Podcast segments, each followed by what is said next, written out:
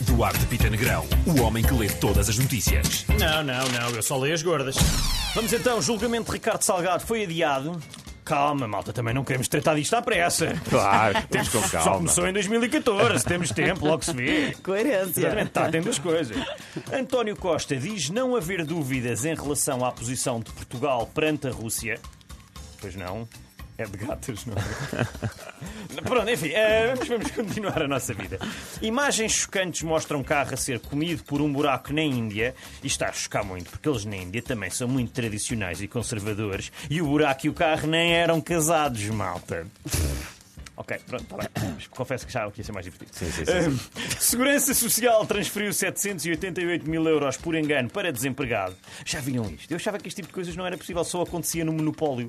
Era tipo, erro da banca a seu favor, colecione Ei. 788 mil euros. Pois era, maravilha. Não, não era. Ficou em segundo lugar num concurso de beleza. Sempre achei isto uma cartinice. É que eles não te davam o primeiro lugar Pois não, pois sequer. não. Porque era para não haver stresses. Mas pronto, olha, eu se fosse o homem dizia tudo bem, eu depois devolvo a 90 dias.